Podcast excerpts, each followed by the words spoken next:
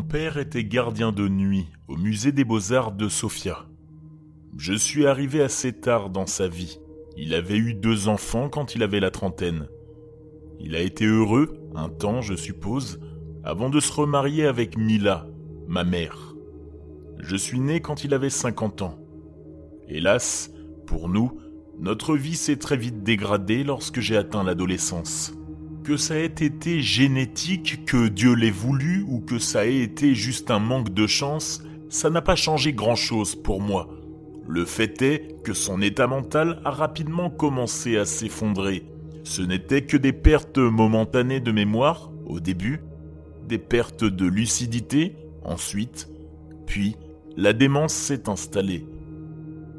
Je tiens à préciser que, dans les années 70, on ne parlait pas encore d'Alzheimer ou d'aphasie. On disait la démence, et puis c'était tout.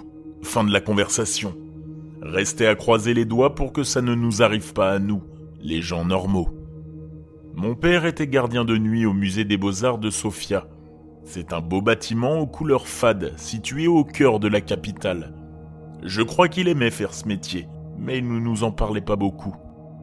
Quand la démence a commencé à le dévorer, le musée a pris une place plus importante dans notre vie. Il a commencé à en parler régulièrement, au repas, en promenade. Son métier consistait à patrouiller dans des couloirs plats, mais il avait une façon d'en parler. Mon père a toujours été très doué pour conter les histoires. Alors, nous étions suspendus à ses lèvres. Les sculptures, les natures mortes, les portraits, ce portrait. Au départ, je ne comprenais pas pourquoi il parlait autant de Lucifer. Puis ma mère m'a fait comprendre que c'était l'un des tableaux qui se trouvait là-bas. Ainsi, mon père décrivait souvent ce long couloir avec des lumières tamisées, un carrelage rouge et noir, et au fond, le Lucifer de Franz von Stuck. Mon père, amateur d'art, était fasciné par ce tableau. Il racontait qu'il le regardait régulièrement quand le musée se vidait de ses visiteurs. Et plus son cerveau semblait s'éteindre, plus il nous parlait de son travail au musée, et plus il parlait du Lucifer. Ça devenait, si vous me passez l'expression, maladif. Le voilà qui ne voulait plus parler d'autre chose. C'est comme s'il ne voulait rien entendre. Le tableau, les couleurs, le talent de l'artiste, son coup de pinceau, c'était terrible. Il a fini par ne plus me reconnaître. Ma mère s'occupait toujours de lui, mais il devenait un vrai fardeau. Un soir, qu'elle l'avait laissé seul à la maison durant une petite heure, il avait uriné sur le canapé, incapable de retrouver les toilettes dans la maison. Finalement, décision a été prise de le transférer à un hôpital près de Pernic. Ça n'a pas été facile pour ma mère, mais mon père était déjà loin à ce moment-là. C'était juste un poids pour nous. Il était très gentil avec les infirmières qui le décrivaient comme courtois et obligeant. Il n'avait eu qu'une seule demande, qu'on accroche dans sa chambre le Lucifer de Franz von Stuck. Dans la Bulgarie ruinée des années 80, ce n'était pas une mince affaire. Mais il avait en effet eu droit à sa petite reproduction en noir et blanc sur la table de chevet, la manifestation d'une sorte de dernière volonté, peut-être. Je détestais quand ma mère m'emmenait lui rendre visite à l'hôpital. Je ne veux pas parler de cette période. Mon père nous a quittés le 22 mars 82.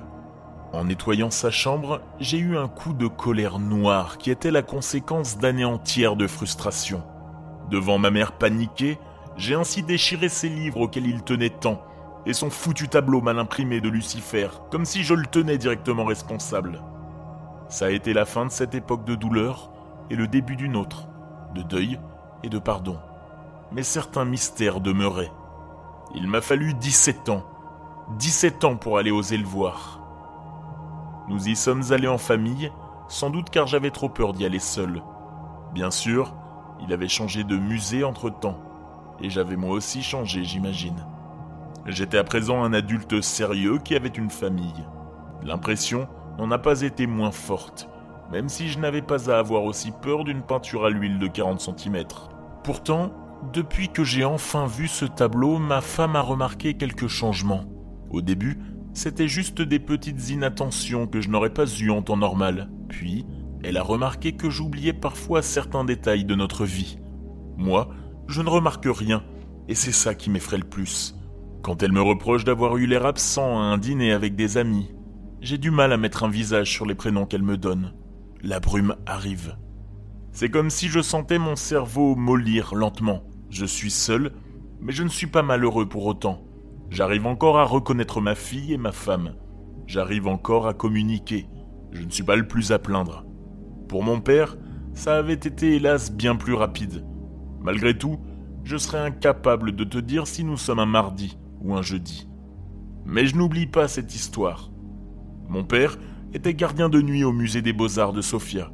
C'était un beau bâtiment aux couleurs fades, situé au cœur de la capitale qui renfermait le Lucifer de Franz von Stuck, et son regard est merveilleux. Ça, je ne l'oublierai jamais.